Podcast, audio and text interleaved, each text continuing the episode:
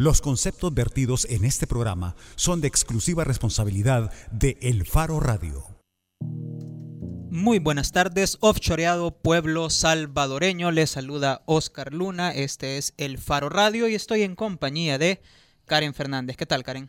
¿Qué tal? Bienvenidos a El Faro Radio. Gracias, Luna, por esa introducción con flujo de efectivos. Bueno, también le damos la bienvenida a Ricardo Vaquerano, Regresó este. Hola, muchas gracias por invitarme al programa. ¿Qué tal de vacaciones? Pues eh, bien, los extrañé mucho. ¿Dónde te agarraron los Panama Papers? Eh, aquí estaba.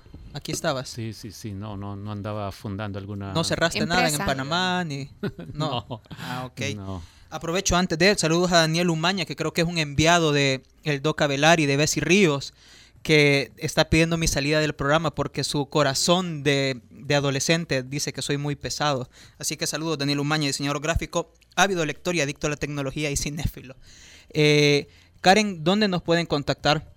Miren, si se quieren poner en contacto con el Faro Radio 2209-2887 o nos pueden escribir a través de redes sociales en Facebook y en Twitter. En Facebook a la página del Faro y en Twitter al perfil del Faro o arroba el faro radio. Ricardo, Creo que vale la pena tomar en cuenta esto que acaba de mencionar Karen, porque eh, tenemos dos temas bien importantes. Uno, lo que tiene que ver con Panamá, tanto por el lado de los Panama Papers como por el lado de eh, Alba Petróleo de El Salvador y su grupo de empresas domiciliadas en Panamá, donde eh, afortunadamente para los bolsillos de estos empresarios del FMLN no pagan impuestos.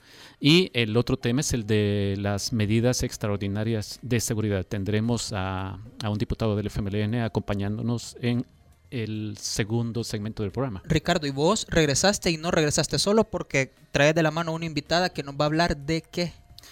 Bueno, esta semana se cierra el periodo para inscribirse, para solicitar cupo en los talleres del Foro Centroamericano de Periodismo del Faro que se realizará dentro de un mes, en mayo, la semana del 19 del 9, al, del 9 al 14. Del 9 al 14. Del 9 al 14 ya va quedando un poquito menos de, un mes. Así que eh, hay varias eh, opciones muy interesantes en el menú para periodistas y, no para, y para no periodistas. Eh, yo, por cierto, ofrezco un taller, el taller de periodismo para no periodistas, que ya está topado, pero hay otras actividades eh, que todavía tienen cupos disponibles. Y, nos ha sucedido siempre, sí, que después de que pasan los talleres, de que pasan las conferencias, mucha gente se nos acerca y nos pregunta, ¿y por qué no me dijeron? Eh, bueno, sí estuvimos anunciando, pero eh, evidentemente a veces falla la comunicación o el mensaje no llega a las personas interesadas. Así que hoy tenemos a Cristina Algarra, la tenemos eh, al teléfono para que nos cuente un poco de aquello más interesante que está disponible en el menú, en el menú del Foro Centroamericano de Periodismo. Cristina es, la, productora, ah. la productora del foro. Cristina, bienvenida. Hola, ¿qué tal? Eh, Ricardo, Karen, Oscar, un saludo. Aquí ya empezando la, la cuenta atrás, como decía Ricardo, ya queda menos de un mes para que empiece el Foro Centroamericano de Periodismo, que será del 9 al 14, y hemos sacado ya a la venta los seis talleres que va a haber este, este año. Como decía eh, Ricardo, el de periodismo para no periodistas que imparte él, han volado ya todos los cupos y ahora estamos eh, con los talleres especializados que se impartirán durante la semana del foro. Eh, Cristina. Vamos a seguir muy de cerca, ¿sí? Sí, Cristina. Eh, entiendo que la mujer que logró la condena por genocidio contra el ex dictador guatemalteco Efraín Ríos Montt estará participando, dando uno de los talleres. Efectivamente, tenemos a Claudia Paz y Paz, la ex fiscal, de Guatemala. sí. Y ahora mismo también está investigando los casos de, las desapariciones de Ayotzinapa, de los normalistas. Hacer un hueco en su agenda para, para participar en unos talleres junto con Emilia Díaz Strack, que es una de las responsables de los Panama Papers. Así que es una formación de, lujo. Sí, bueno, quienes nos están escuchando ya, ya, pues no crean que esto es ficción. Claudia Paz y Paz estará disponible en uno de los talleres que se impartirán durante el Foro Centroamericano de Periodismo, nada menos que ella. Cristina, mira, yo también te quería preguntar sobre el taller de cómo cubrir el dolor y la violencia desde sus protagonistas, porque creo que la cobertura con las víctimas en El Salvador es un trabajo que se va dejando de lado y que no siempre cuando se aborda se hace de la mejor manera. Contanos un poquito del taller este. Así es, ese es un taller que eh, nos ha ofrecido Marcela Turati, eh, periodista mexicana con muchísima experiencia. Ella formó un medio que se llama Periodismo de a pie y el enfoque es precisamente cómo te acercas a, a las víctimas sin revictimizarlas, o sea, cómo, cómo acercarte a ellas de, la manera correcta para que no sufra la víctima y también un poco pensando en el periodista, en cómo, cómo les afectan eh, estos compañeros que, que continuamente se enfrentan al sufrimiento ajeno, al dolor, cómo también ellos uh, protegerse a sí mismos y, ser lo más profesionales posibles. Eh, siguiendo siguiendo ser personas humanas y sin que les llegue a afectar en su vida personal. Bien, entonces, Cristina, tenemos, a ver, tenemos este taller último del que estabas hablando, de cubrir el dolor y la violencia desde los protagonistas. Tenemos también un taller especializado sobre el fenómeno de las pandillas. Tenemos el que estabas mencionando de eh, la investigación o cómo seguirle la pista al dinero, que tiene que ver con el lavado de capitales. Tenemos también la búsqueda de la visión personal en la fotografía periodística. Para los que estén interesados, ¿qué tienen que hacer? Eh, tienen que eh, meterse a nuestra página web, que es forocap.elfaro.net, y ahí van a encontrar la información de cada uno de los talleres y tienen que rellenar el formulario que aparece en la web. Nosotros recibimos todas las solicitudes y haremos una selección, nos pondremos en contacto con, con los seleccionados.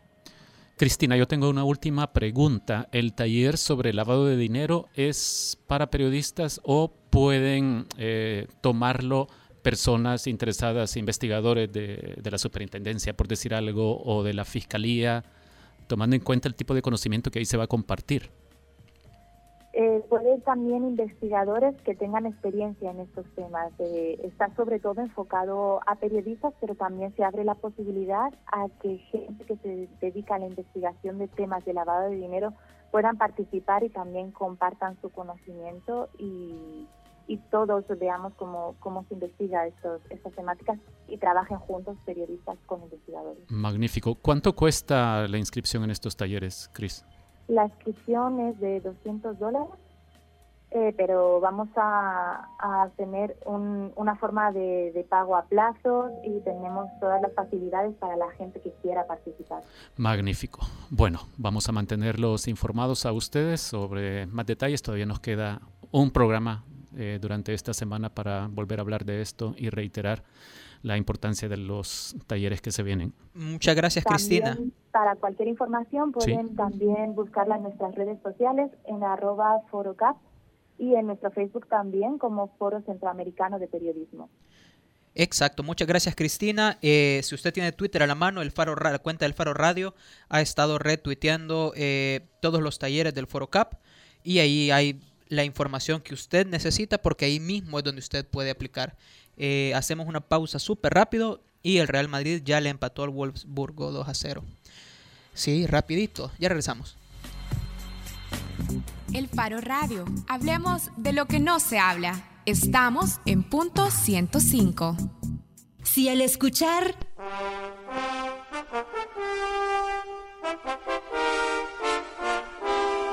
¿Recuerdas la Liga del Dragón? Tu ADN es joven adulto. 105. Solo éxitos. Lo que dicen las AFP versus la realidad. Nos dicen que nos van a robar nuestros ahorros y que el gobierno los utilizará para sus gastos. Falso. Nos dice que con las AFP tendremos buenas pensiones. Falso. Nos dicen que el sistema de reparto estaba en quiebra y es un sistema obsoleto. La realidad es... La pensión que te garantizan las AFPs es muy baja, sobre todo para las mujeres y los jóvenes. Con la reforma, las pensiones del Estado no disminuyen y solo podrán aumentarse. En América Latina, ya solo quedan cuatro países con sistemas privados de pensiones, de los cuales Chile y El Salvador estamos en proceso de cambio. Son las AFP las que están desapareciendo. Las AFP ni siquiera garantizan el pago de la pensión mínima para los y las trabajadoras. Es el Estado quien asume esta responsabilidad. Con la reforma, el pago de nuestras pensiones será sostenible. Gobierno de El Salvador. Inicia tus mañanas con la mezcla perfecta entre información y diversión. De lunes a viernes, de 6 a 8.30 de la mañana, La Puntada con Eduardo Arevalo y Ana Aguilar. Solo aquí, en punto 105, la radio del joven adulto. Es mejor que disfrutes, mejor que te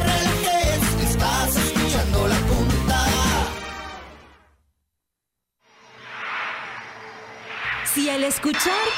¡Dame tu fuerza, Pegaso! Recuerdas a Seiya, tu ADN es joven adulto. Los caballeros del zodiaco. Punto 105. Solo éxitos. La portada en el Faro Radio. Estamos de regreso en el Faro Radio. Bueno, además de las investigaciones sobre los Panama Papers, también en el Faro tenemos publicada ya una investigación de Frenlemus sobre Alba, que tiene ocho empresas offshore en Panamá y que ha utilizado de alguna manera a estas empresas para reducir los impuestos que paga en El Salvador. Para hacer quizás un resumen muy breve de lo que tenemos en esa investigación, Alba Petróleos El Salvador, una empresa fundada en el 2006, tiene el 60% de sus dueños, vamos a decirlo así, a PDVSA, la empresa pública venezolana. Y el 40% tiene eh, la, no sé, a ver, el control 18 alcaldías del el FMLN. Ahora, lo que EFREN nos permite ver en esta investigación que está publicada en el Faro es que de las ganancias que ha obtenido Alba Petróleos El Salvador, 290.6 millones han salido de El Salvador para financiar o como créditos para empresas fundadas en Panamá y dirigidas por socios del FMLN y sus familias, o por miembros del FMLN y sus socios y familias. Ese es un poco el resumen, creo, en líneas generales. Pero también otro de los elementos que se pueden ver en esta investigación es que hay empresas dentro de estas fundadas en Panamá, como una que se llama Apes, Apes Inc., que tiene como presidente a Carlos Ruiz, el anterior alcalde de Soyapango y además ahora diputado, del FMLN en la Asamblea Legislativa, así es. Pero cuando uno observa el caso, por ejemplo, de APES Inc., se da cuenta que hay un, em, ha ocurrido un aumento significativo de los créditos que Alba Petróleos El Salvador ha estado otorgando a esta empresa. Y además hay otros hallazgos, por ejemplo, que hay empresas que tienen además a fundadoras eh, panameñas que aparecen en otras muchísimas empresas y que luego cambian a directivos asociados igualmente al FMLN, pero además estas empresas parecen incurrir en algunas prácticas de refacturación.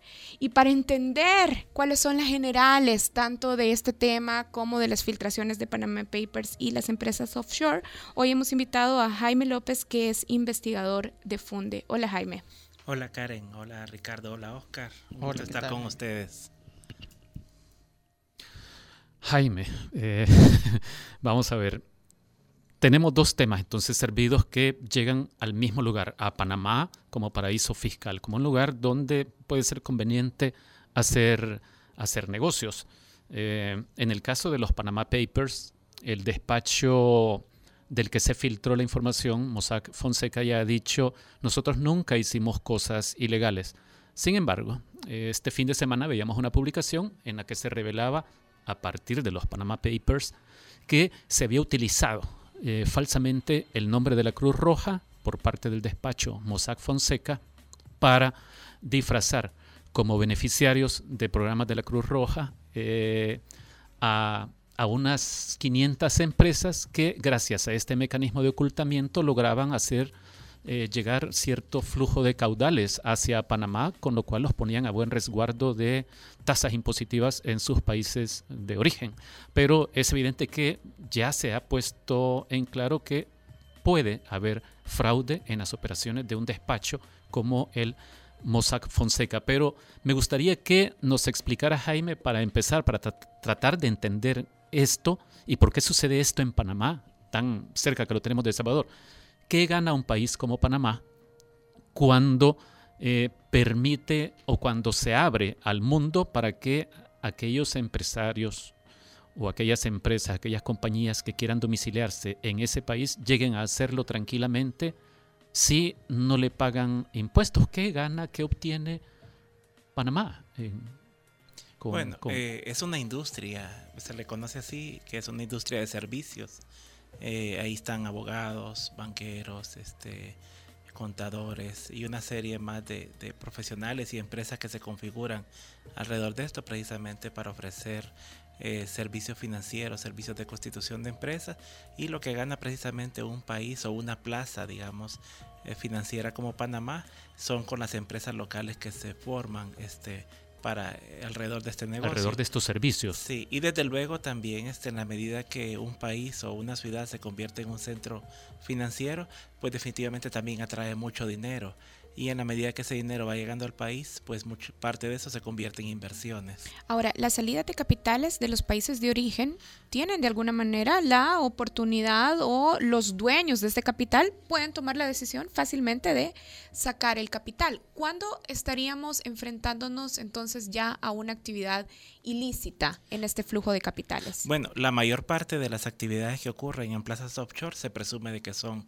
legales. Es decir, este eh, una plaza offshore se distingue porque garantiza el secreto a sus propietarios y a las transferencias de dinero, eh, cobra muy bajos impuestos o cero impuestos como ustedes han mencionado, este, provee acceso, por ejemplo, trámites muy ágiles para la este, constitución de empresas y, y las operaciones este, bancarias.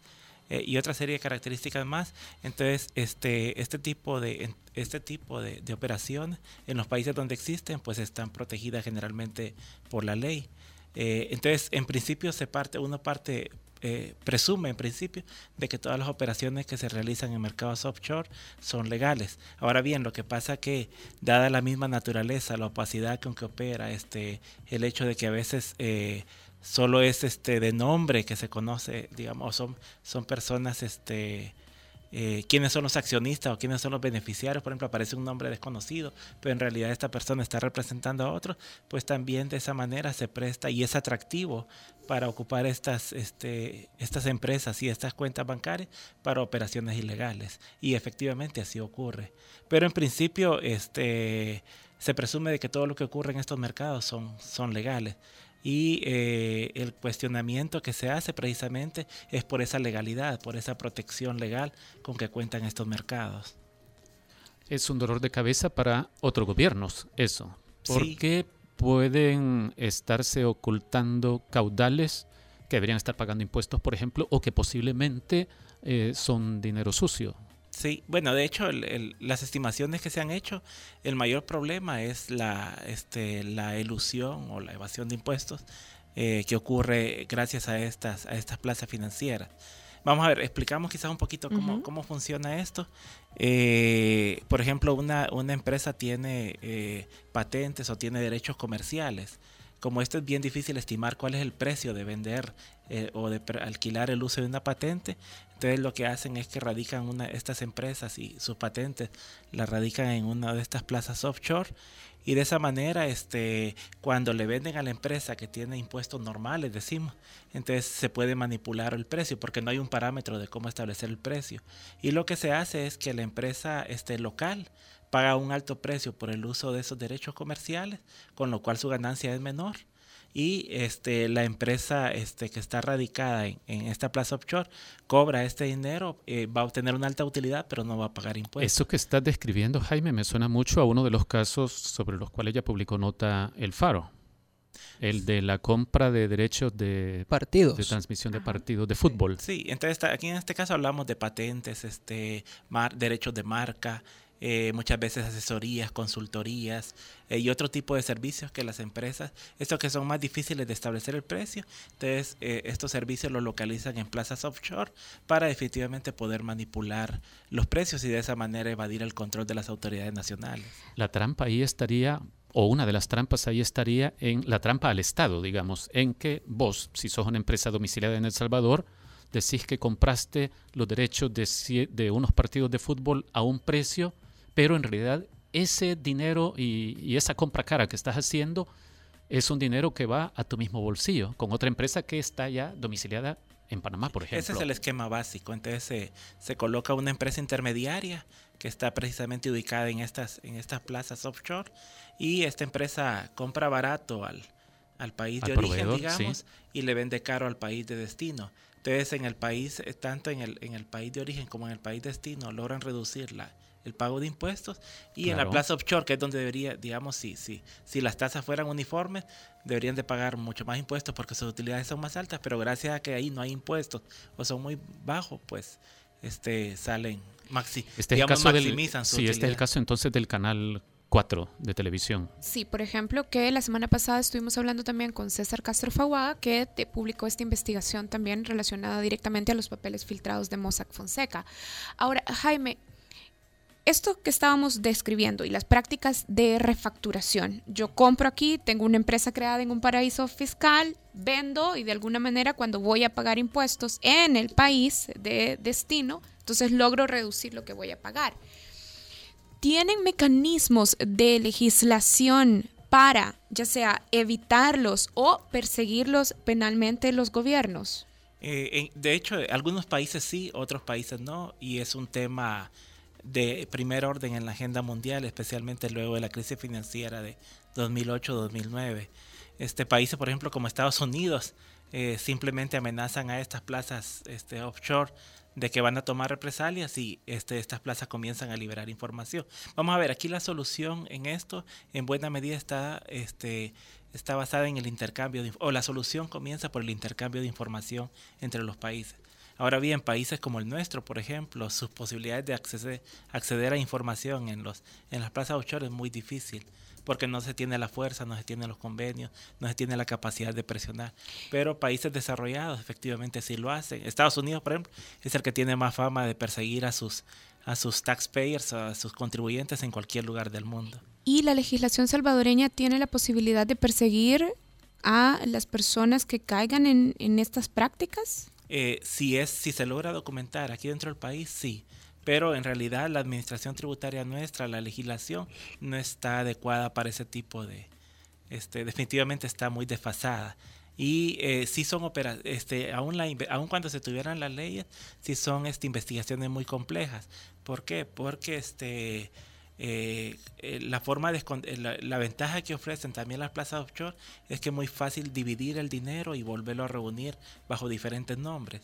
Entonces, este, a veces una investigación este, de este tipo empieza persiguiendo, por ejemplo, o indagando sobre una empresa, pero resulta que esta empresa transfiere el dinero a más empresas y luego hay otra capa más. Entonces es como una especie de, de cebolla y este, para que una administración tributaria logre llegar al corazón de la cebolla, pues se requieren muchos recursos, este, toma demasiado tiempo, este, y normalmente no se, no se hace o no se tiene capacidad de hacerse. Jaime, para vos, eh, las revelaciones que, que hacen los Panama Papers que permiten confirmar, es decir, en estos temas uno siempre anda diciendo, sí, pero ya se sabe que Panamá es un paraíso fiscal, sí, pero de seguro que hay mucha gente que ha creado empresas en Panamá para no pagar los impuestos que tendrían que pagar aquí en El Salvador y allá simplemente pues no tienen que pagar prácticamente nada.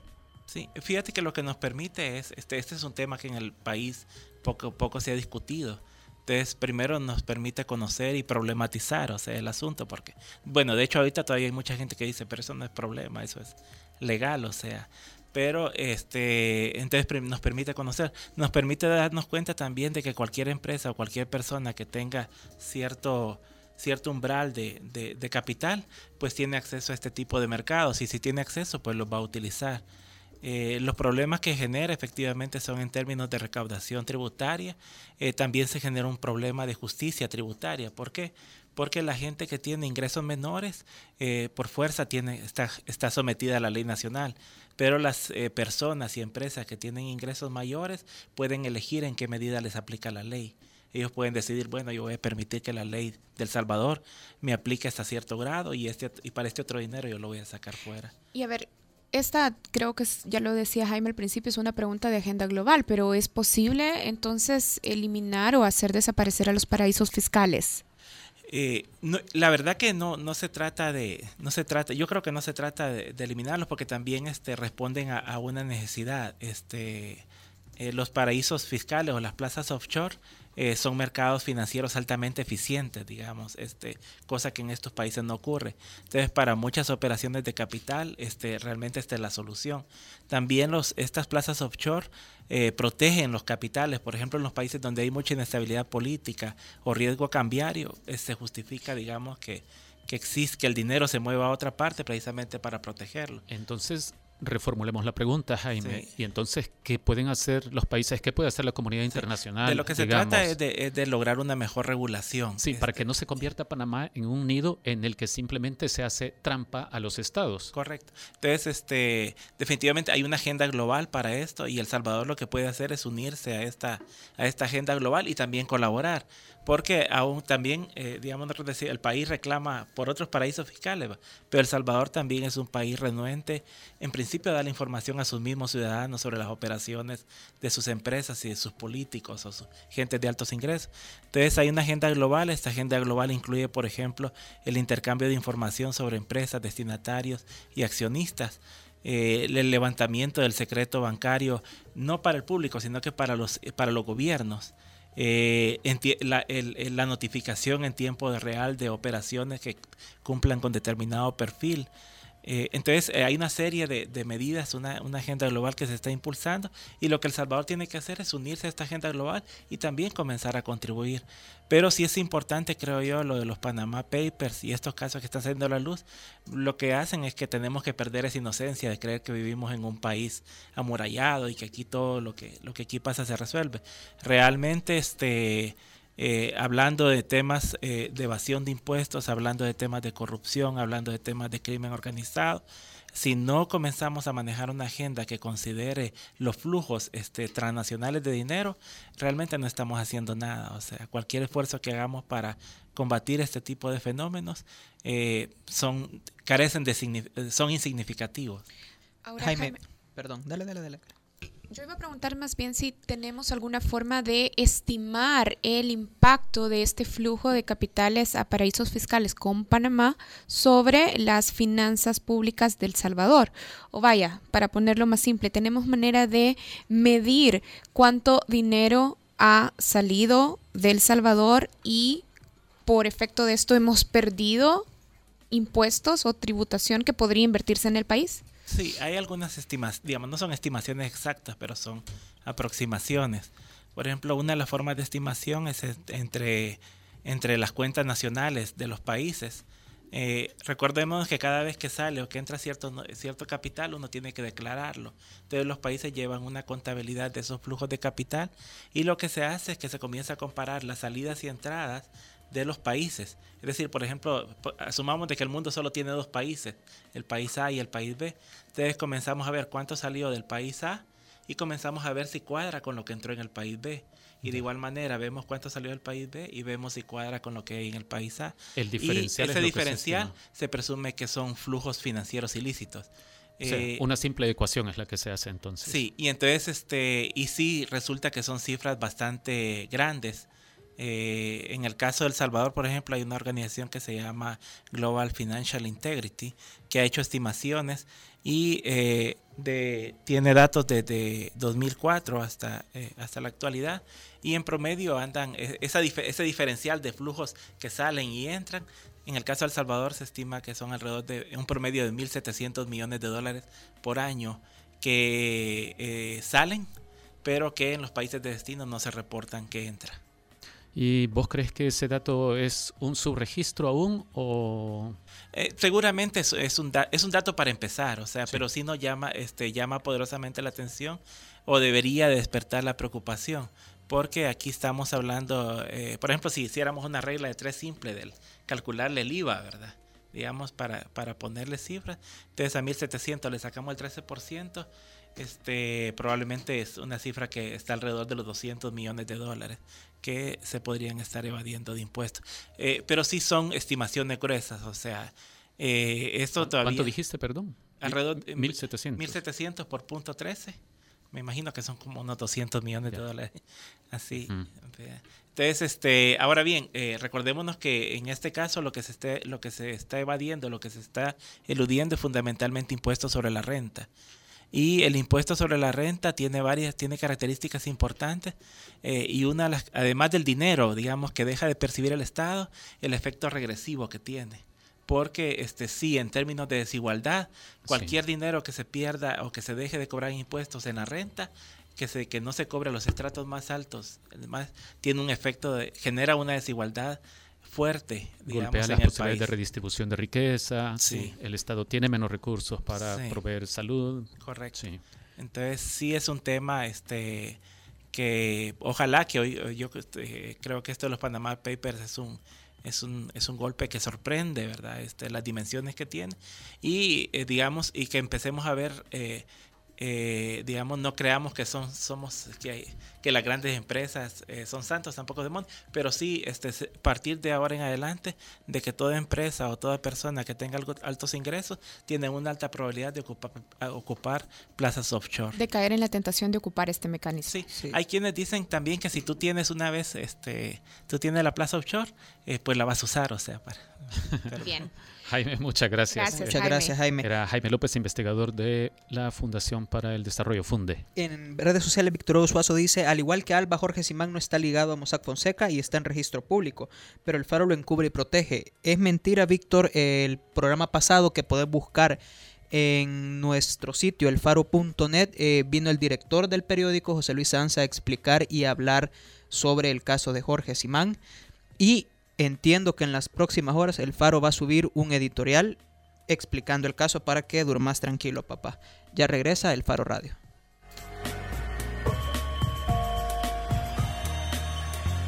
El Faro Radio. Hablemos de lo que no se habla. Estamos en punto 105.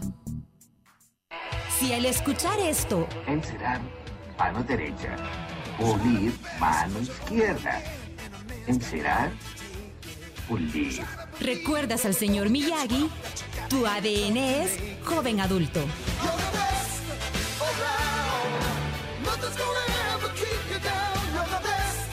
Punto 105.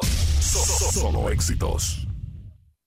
Lo que dicen las AFP versus la realidad. Nos dicen que nos van a robar nuestros ahorros y que el gobierno los utilizará para sus gastos. Falso. Nos dice que con las AFP tendremos buenas pensiones. Falso. Nos dicen que el sistema de reparto estaba en quiebra y es un sistema obsoleto. La realidad es... La pensión que te garantizan las AFPs es muy baja, sobre todo para las mujeres y los jóvenes. Con la reforma, las pensiones del Estado no disminuyen y solo podrán aumentarse. En América Latina, ya solo quedan cuatro países con sistemas privados de pensiones, de los cuales Chile y El Salvador estamos en proceso de cambio. Son las AFP las que están desapareciendo. Las AFP ni siquiera garantizan el pago de la pensión mínima para los y las trabajadoras. Es el Estado quien asume esta responsabilidad. Con la reforma, el pago de nuestras pensiones será sostenible. Gobierno de El Salvador.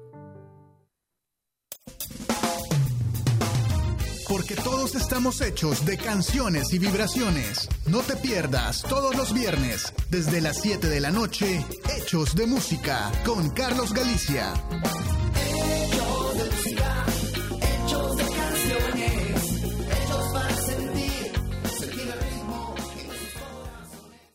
Lo que dicen las AFP versus la realidad. Nos dicen que nos van a robar nuestros ahorros y que el gobierno los utilizará para sus gastos. Falso. Nos dice que con las AFP tendremos buenas pensiones. Falso. Nos dicen que el sistema de reparto estaba en quiebra y es un sistema obsoleto. La realidad es... La pensión que te garantizan las AFPs es muy baja, sobre todo para las mujeres y los jóvenes. Con la reforma, las pensiones del Estado no disminuyen y solo podrán aumentarse. En América Latina, ya solo quedan cuatro países con sistemas privados de pensiones, de los cuales Chile y El Salvador estamos en proceso de cambio. Son las AFP las que están desapareciendo. Las AFP ni siquiera garantiza el pago de la pensión mínima para los y las trabajadoras. Es el Estado quien asume esta responsabilidad. Con la reforma, el pago de nuestras pensiones será sostenible. Gobierno de El Salvador. ¡Adelante, Cuscatlaco! Si celebraste el gol del Salvador contra México en el Cusca, tu ADN es joven adulto. ¡Del Salvador! ¡Gana la selecta! 2 a 1 a 5 del final. Punto 105. Solo éxitos. Bajo la lupa en el Faro Radio. Estamos de regreso en el Faro Radio. Está con nosotros el diputado Misael Mejía, diputado por San Salvador del Grupo Parlamentario del FMLN y además secretario de la Comisión de Seguridad Pública y Combate a la Narcoactividad. Bueno, queremos hablar de una serie de medidas que se han estado presentando en la Asamblea Legislativa. Algunas ya fueron aprobadas, otras siguen en discusión al interior de la comisión y vamos también recibiendo noticias. Por ejemplo, hoy en la mañana conocíamos también la propuesta del diputado de Gana, Guillermo Gallegos, y también escuchábamos comentarios sobre medidas especiales de seguridad, también de la voz de Eugenio Chica, secretario de Comunicaciones del Gobierno de El Salvador. Recordemos que ya han sido aprobadas medidas especiales para centros penitenciarios y que el fiscal Douglas Meléndez se presentó la semana pasada con algunas propuestas también a la Asamblea Legislativa. Diputado, en particular nos preocupa, ¿no? Queremos conversar sobre algunas medidas, por ejemplo, las que tienen que ver con el trato y la prevención a menores de edad. ¿Qué garantías tenemos de que en la aplicación de estas medidas específicas de verdad se van a cumplir con tareas de seguridad pública y no se va a caer en el riesgo de cometer abusos o aplicar medidas arbitrariamente contra menores de edad? Eh, bueno, un gusto estar con ustedes y, sin duda que eh, primero estamos frente al problema más complejo que tiene el país. Eh, hay una, una, situación acumulada de, de, problemas, de violencia, de cultura de violencia, de problemas graves de, de criminalidad y que el gobierno de manera de manera responsable hizo un primer esfuerzo de construir junto a la más amplia gama de fuerzas sociales, políticas, medios de comunicación, eh, representados en el Consejo Nacional de Seguridad Ciudadana y Convivencia, y y en la que el insumo primario eh, fue la política pública de justicia, seguridad y convivencia, con sus cinco ejes, el de prevención, el de control y represión del delito, el de reinserción y rehabilitación, protección a víctimas y testigos y, el fortalecimiento de las instituciones de seguridad y justicia del país. El plan, construido después de seis meses de, de distintas mesas de trabajo, Em, y luego la territorialización en, los primeros 10 municipios el año pasado, ahora 16 más, em, ha empezado a dar algunos resultados. Sin embargo, esos resultados son, son incipientes, son demasiado pobres y pequeños para eh, el monstruo que representa la criminalidad en el país. Y entonces eso ha hecho que se presenten estas eh, propuestas de medidas extraordinarias. Eso ha provocado que sin abandonar eh, el abordaje integral de la política de justicia y seguridad, justamente yo de aquí salgo a una convocatoria hecha al Consejo Nacional de Seguridad Ciudadana y Convivencia, donde se van a explicar algunos resultados, las medidas pero también la necesidad de seguir profundizando en el tema de, prevención, de rehabilitación. Por, por, eso las medidas no pueden verse como una acción desesperada que sustituye lo demás o como la única esperanza, digamos, para salir del problema. Obviamente, eh, aquí estamos, por ejemplo, frente a un mal eh, endémico al que nunca se le quiso entrar de verdad, que tiene que ver con la conducción estratégica del crimen organizado, del narcotráfico, de las pandillas, desde el interior de los penales y sin negar los niveles de corrupción del sistema, la introducción de ilícitos por diversas vías, eh, nosotros, digo, la Asamblea Legislativa aprobó hace más de seis meses la ley especial contra el delito de extorsiones que obligaba las empresas de telefonía a cortar las comunicaciones al interior de los centros penales, granjas y recintos de retención de menores. Eh, bajo el argumento de apelar un reglamento que la ley obligaba a la CIGET a elaborar, que luego la CIGET se pone de acuerdo con las mismas operadoras de telefonía para corregir algunas de sus sugerencias. Después van a la sala de lo constitucional y siguen incumpliendo la ley que los obligaba a cortar las comunicaciones.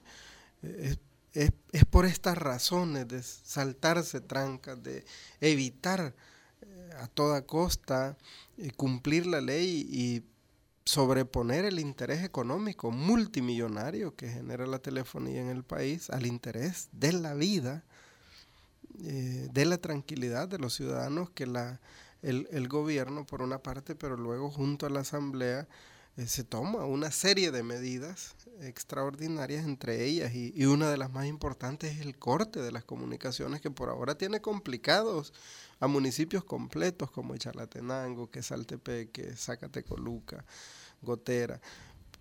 Pero que, pero que empieza a generar, nosotros tenemos algún registro, hemos intercambiado incluso entre los parlamentarios de una disminución importante del tema de extorsiones, por ejemplo, y, un viraje importante también en la conducción de los mandos de, la, de las pandillas particularmente, en el que no puede hablarse, ahorita sería muy aventurado hablar de que eso puede ser sostenible. Bueno, hemos tenido hoy una situación difícil, hace unos minutos, eh, una emboscada a miembros de la PNC en un municipio de Cuscatlán, eh, donde hay algunos policías muertos, incluso y otros heridos. Es decir, puede haber el relevo de las pandillas, una actuación que puede incluso generarse una situación adversa a la que se espera. por el reacomodo, por el por lo menos momentáneamente, por la sustitución de mandos, por algún nivel de depuración entre ellos, por algún tipo de reacciones. Eso, eso puede ser sin, sin, sin poner en más miedo a la población. Sin embargo, en principio, el apretón que se ha dado, el cortar las comunicaciones, pero este decreto también eh, genera alguna rigurosidad con los servidores públicos que trabajan en el, en el sistema penitenciario para depurar. Eh, el año pasado, por ejemplo, con videos, con informes de inteligencia, eh, con fotografías, se hizo un proceso de destitución de una cantidad importante de, de servidores del sistema penitenciario, fueron a ampararse a la sala la sala no solo ordenó restituirlo, sino pagar un poco más de 70 mil dólares el año pasado en salarios caídos. Así no se puede. Así es difícil avanzar. Hay otras, hay otras medidas que también se están eh, presentando, por ejemplo, la propuesta del diputado Guillermo Gallego sobre formar o permitir autodefensas desde las comunidades. Y también hablábamos con Ricardo antes del comentario que hacía el secretario de Comunicaciones. No, bueno, y una de las medidas sobre la cual quisiera pedirle opinión es es esta, que se le dé tratamiento como adultos a los menores de edad, posiblemente desde los 12 años. ¿Usted está de acuerdo con eso? ¿Cree que esta medida, esta última que he mencionado, va en el camino de la solución del problema? Mire, eh, primero nosotros somos signatarios de una serie de tratados internacionales eh, que no podemos... Que habría que denunciar. Que habría que denunciar en un primer paso, pero luego probablemente hacer reformas constitucionales. Sí. Eh, yo... Pero más allá de eso, incluso del marco constitucional, ¿cree que es eh, solución o parte de la solución? Yo, yo, creo que no podemos negar de que hay una cantidad importante de menores de 18 años que cometiendo delitos. cometiendo delitos graves en cantidades, obviamente ellos son producto de esta sociedad, eso tampoco lo podemos soslayar. Eh, nosotros en este momento estamos estudiando algunas de las propuestas, hemos conocido hoy mismo en la mañana esta iniciativa del diputado Gallegos, eh, parte de eso lo contempla la reforma que el fiscal general llevó la semana pasada, que oficialmente ingresó este día a la Comisión de Seguridad Pública. Eh, tenemos alguna, alguna divergencia de lo que se ha presentado, no solo por el diputado Gallegos, que no hemos hecho un estudio a fondo, pero, pero establece hasta los 12 años, digamos, aplicar mayor rigurosidad de la legislación penal Em, pero con el tema, por ejemplo, de una de las medidas que el fiscal plantea, de que con solo eh, incumplir la orden de alto y de registro y de asumir resistencia, llevemos preso a cualquiera con una penalidad demasiado alta, nosotros particularmente en ese punto eh, que queremos llamar la atención porque no vamos a resolver nada llenando más los centros penales. E incluso en, contra en contrasentido de una de, de los esfuerzos que el sistema penitenciario se busca tener, además de endurecer el tema de traslado, de cortar comunicaciones, eh, se van a construir tres centros temporales de reclusión para aquellos condenados que tengan menores, eh, condenas menores, valga la redundancia, a 10 años por delitos no, no tan graves, pero que esta gente pueda meterse a trabajar de manera va en sentido contrario al de la reducción del hacinamiento. Y, y, y, que la lógica en eso es eh, tener algunos centros con mayores niveles de seguridad y de rigurosidad para aquellos delincuentes vinculados al narcotráfico, crimen organizado, cabecillas de pandillas, pero tener la otra alternativa, de poder sacar a trabajar todos los días, incluso con algún nivel de, beneficio penitenciario de dos días de disminución de pena por cada día trabajado, eh, tenemos que discutir este, este paquete de medidas. Tenemos al menos tres espacios en, discusión. La de los menores tratados como adultos, entendí que le genera muchas dudas. No, a nosotros usted es muy escéptico. Sí, sí, al, FMLN es al el, el FMLN no va a hacer una ruptura de hecho de mecanismos que tenemos. Vamos a respetar el marco legal. Y si hay que hacer algunas reformas, debe ser en el marco de las posibilidades que la Constitución, los tratados dan. Eh, eh, yo creo que la ciudadanía peligrosamente ante la desesperación espera mucha rigurosidad. Se está haciendo, estamos obligando a que empresas que por años debieron generar mayor colaboración, eh, lo hagan, lamentablemente obligadas hoy con estas medidas extraordinarias que están sobre la legislación.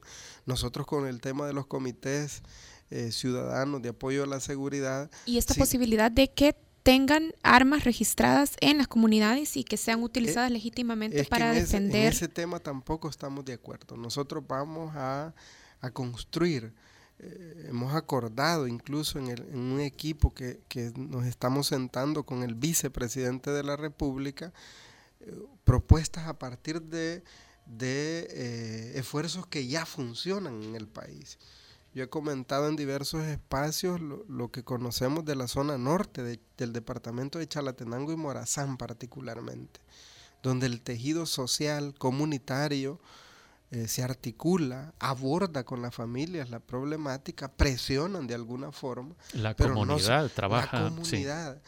Eh, es más, eh, en la plenaria última que tuvimos, una colega diputada del departamento de Cabaña, de Sinquera exactamente, nos decía nosotros con todo gusto, podemos venir a compartir cómo funciona los mecanismos de convivencia, de autocuido, de cuido entre las comunidades. De prevención también, ¿verdad? Hay mucho mecanismo de prevención. Mucho esfuerzo de prevención, mucho trabajo articulado con las iglesias, con las escuelas, con la municipalidad, con los liderazgos locales hemos hecho esta propuesta formalmente y, debe ser indistintamente de los colores políticos. Entendemos de que hay algunas experiencias en San José Guayabal que Arena ha abordado y debemos construir este esfuerzo. Obviamente requiere eh, algún trabajo rápido, pero tampoco puede ser atropellado. Eh, el tema de armar a la ciudadanía nos genera resquemores a todos. es decir, eh, la gente de derecha eh, plantea el riesgo de la utilización, según ellos, al estilo de los comités de defensa de la revolución en Cuba, o los comités de defensa sandinista, o los comités de base del FMLN, dicen.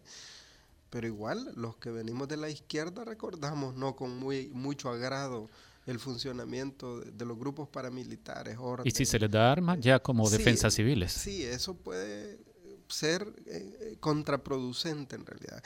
Eh, no se trata de no hacer nada por esto, tenemos que buscarle una alternativa y justamente esto sustenta más eh, un eslogan que, no he sacado de la manga, que la, la seguridad del país, la construcción de, mejores niveles de tranquilidad y responsabilidad de todos, más allá de que el tema de control y represión del delito hay instancias encargadas de hacerlo, es la policía, es la fiscalía, es el órgano judicial que hasta ahora ha sido bastante irresponsable, el tema de la no depuración judicial, el tema de los niveles de impunidad, no solo tienen que ver con la con las deficiencias en la policía eh, y en la fiscalía, que también tiene sus problemas, pero el órgano judicial, mientras no se depure, mientras tengamos magistrados preocupados y poniendo un enorme énfasis en temas incluso que, que afectan el trabajo de, de la seguridad del país, como el bloqueo de los recursos, de los 900 millones.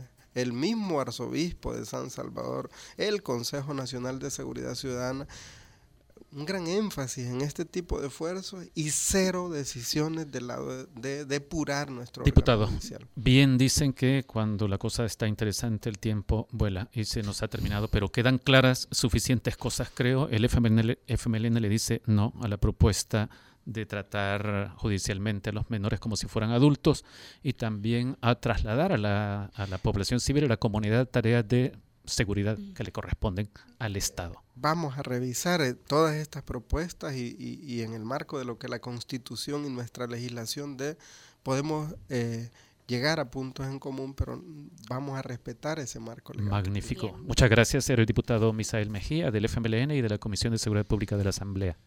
Ya regresa el Faro Radio, César Barrientos, nos vamos a pasar. El Faro Radio. Hablemos de lo que no se habla. Estamos en punto 105.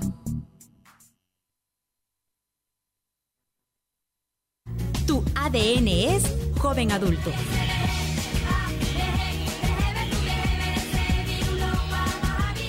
Punto 105. Solo éxitos. Lo que dicen las AFP versus la realidad. Nos dicen que nos van a robar nuestros ahorros y que el gobierno los utilizará para sus gastos. Falso. Nos dice que con las AFP tendremos buenas pensiones. Falso. Nos dicen que el sistema reparto estaba en quiebra y es un sistema obsoleto. La realidad es... La pensión que te garantizan las AFPs es muy baja, sobre todo para las mujeres y los jóvenes. Con la reforma, las pensiones del Estado no disminuyen y solo podrán aumentarse. En América Latina, ya solo quedan cuatro países con sistemas privados de pensiones, de los cuales Chile y El Salvador estamos en proceso de cambio. Son las AFP las que están desapareciendo. Las AFP ni siquiera garantizan el pago de la pensión mínima para los y las trabajadoras. Es el Estado quien asume esta responsabilidad. Con la reforma, el pago de nuestras pensiones será sostenible. Gobierno de El Salvador Acompaña todos los martes desde las 7 de la noche a César Barrientos con lo mejor del pop y rock en español en Nación Eñe, solo aquí en punto 105, joven adulto. Si bailaste la Macarena, tu ADN es joven adulto. tu cuerpo, alegría, Macarena. Eh, Macarena. 105. Solo éxitos. La contraportada en el Faro Radio. Estamos de regreso en el Faro Radio. Rodrigo Dada y Ulises Vaquerano, que están con nosotros hoy en la contraportada, van a hablarnos sobre El Nido, porque es una exposición que han trabajado juntos. Hola, Ulises. Hola. y hola a Rodrigo. Hola. Bueno, hey, cuéntenos un poco de qué se trata el nido, de qué va esta exposición en la que han estado trabajando. Pues es una exposición de fotografía y dibujo. Yo soy fotógrafo y Ulises es ilustrador. ilustrador. Y pues tratamos el tema del nido y lo relacionamos con la relación del ser humano con su entorno, básicamente. Ulises desde, quizás que te lo explique mejor él. Ajá. Eh, aparte del nido es que cada uno tiene una perspectiva diferente de lo que son estas estructuras. Y yo tengo una serie que se llama... Eh, ¿Cómo se llama? Madrigueras. Madrigueras. Bueno, aquí está el complemento en el trabajo. trabajo en equipo. Sí, en realidad somos súper buenos amigos y entonces... Y las madrigueras son retratos de personas que yo he conocido a lo largo de mi vida y son como son cabezas donde cada uno va construyendo su entorno y va creando un mundo interno. Entonces, estos mundos se, se pueden destruir, se pueden volver a construir. Pero, a ver, estoy entendiendo. Entonces, vos trabajaste yo, yo no esta estoy serie. Entendiendo. Ah, no, yo no estoy, estoy, tratando de hacer el, el, resumen, a ver si es Ah, así. Ulises tiene esta serie que se llama Madrigueras. Es una serie de que de ilustraciones. De ilustraciones. Ajá. Y Rodrigo es fotógrafo. Yo soy fotógrafo y estaba interesado en el tema de la guarida y del nido y de cómo el ser humano busca un refugio todo el tiempo. Entonces yo quería mostrar esto a través de imágenes fotográficas, usando materiales precarios como por ejemplo el tape, o sea, el scotch, la bolsa de plástico. O sea, de alguna manera es una serie fotográfica un poco absurda porque una persona no va a crear un refugio necesariamente con una tape. Es como una, no una burla, pero pero una exageración. Rodrigo, pero vos estabas interesado, decís, en esto de la madriguera, del refugio, sí, del, y Ulises también. independientemente. Es decir, Ajá, como que, cada no es quien como que nuestros, su... nuestras visiones de alguna manera se alineaban en este tema. Entonces decidimos colaborar porque los dos de alguna forma estábamos conectados en este tema y al final se dio la oportunidad. Eh, y pensé que era un buen momento de colaborar, pues. Y entonces ahora lo que tenemos es una exposición de productos trabajados con técnica mixta, la técnica de la fotografía y la de la ilustración, o son dos productos que han sido unificados. Son productos. Es decir, las fotografías de Rodrigo y las ilustraciones de Ulises. Exacto. Son dos productos eh, diferentes, pero al final siempre vienen siendo retratos de personas. O sea, siempre ves a un individuo y cómo este individuo crea su propio, su propio entorno, o su defensa, o su madriguera, o su capullo. Se, se, blinda. Uh -huh. Sí, de hecho mi, mi, serie se llama Capullos, así como un ser humano que de alguna manera se encierra en, en un espacio como para transformarse y evolucionar, y que al final puede ser eh, algo positivo, pero también puede llegar a ser un encierro o, o algo que lo paraliza. Entonces. Pero, pero Capullos además en este país con los problemas de violencia y de agresividad cotidianas que, que tenemos, Capullo suena muy, muy vulnerable, no tanto a protección. Sí, exacto. Al final también el, el salvadoreño llega a, a volver, volverse como una especie de capullo dentro de su casa porque todo es tan peligroso aquí que uno se encierra en sí mismo también. Entonces puede haber esa lectura de igual manera pues en la, en la serie. Bueno, ¿y dónde es la exposición y cuándo arranca? Eh, la exposición es en el Museo Forma. Eh, arranca mañana. Mañana es la inauguración a las 7 de la noche. Eh, están invitados. Y no sé si quieren que les dé la dirección. ¿Horas de visita? Ajá. Bueno, si no pueden llegar mañana por la noche, pueden llegar durante el día de las 9 de la mañana a las 5 de la tarde. Está abierto de lunes a viernes. Y estará hasta el 23 de abril. ¿Y dónde es el Museo ¿Dónde Forma? queda? Ajá. queda les voy a leer la dirección y después les explico porque es un poco complicado, la verdad. Es Alameda Manuel Enrique Araujo, pasaje Senda Florida Sur.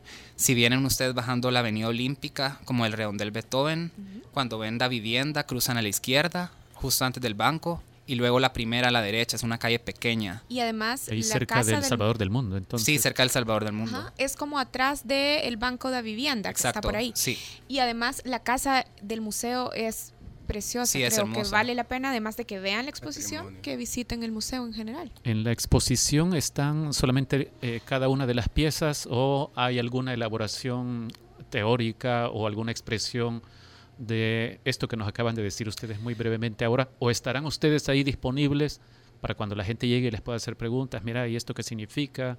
Al inicio de la exposición hay un racional donde explicamos eh, de manera integrada de cómo, cómo es este nido y aparte cada uno va a tener una, un pequeño racional. Y eh, pues el día de mañana sí vamos a estar los dos presentes en la inauguración. ¿Van a poner a la venta alguna de, algunas de sus obras? Eh, sí, están a la venta también, así que si están interesados, pues bienvenidos. Bueno, ya Ricardo Vaquerano está tomando nota aquí, casi abriendo la chequera. Con café les va a pagar. Ah, no, necesito llegar a la Asamblea Legislativa antes para, para poder hacer eso, crearla. O crear empresas en Panamá. Bueno, sí, también. Sí, hey, vámonos, sí, vámonos. Muchas gracias, Rodrigo. Muchas gracias, Ulises. Muchas gracias, Ricardo. Muchas gracias, Karen. Nos vamos con Oasis. Aguante Manchester City. Esto es Live Forever. Maybe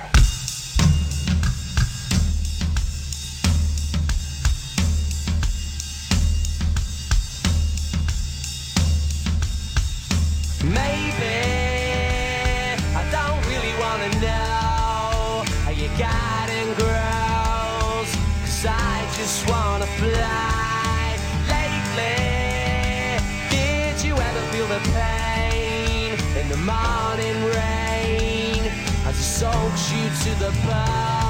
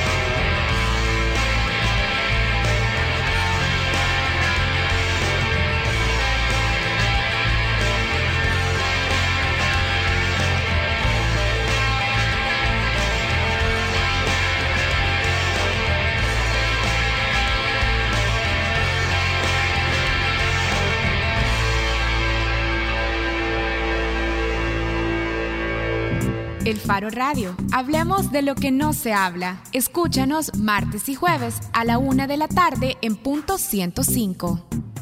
Los conceptos vertidos en este programa fueron de exclusiva responsabilidad de El Faro Radio.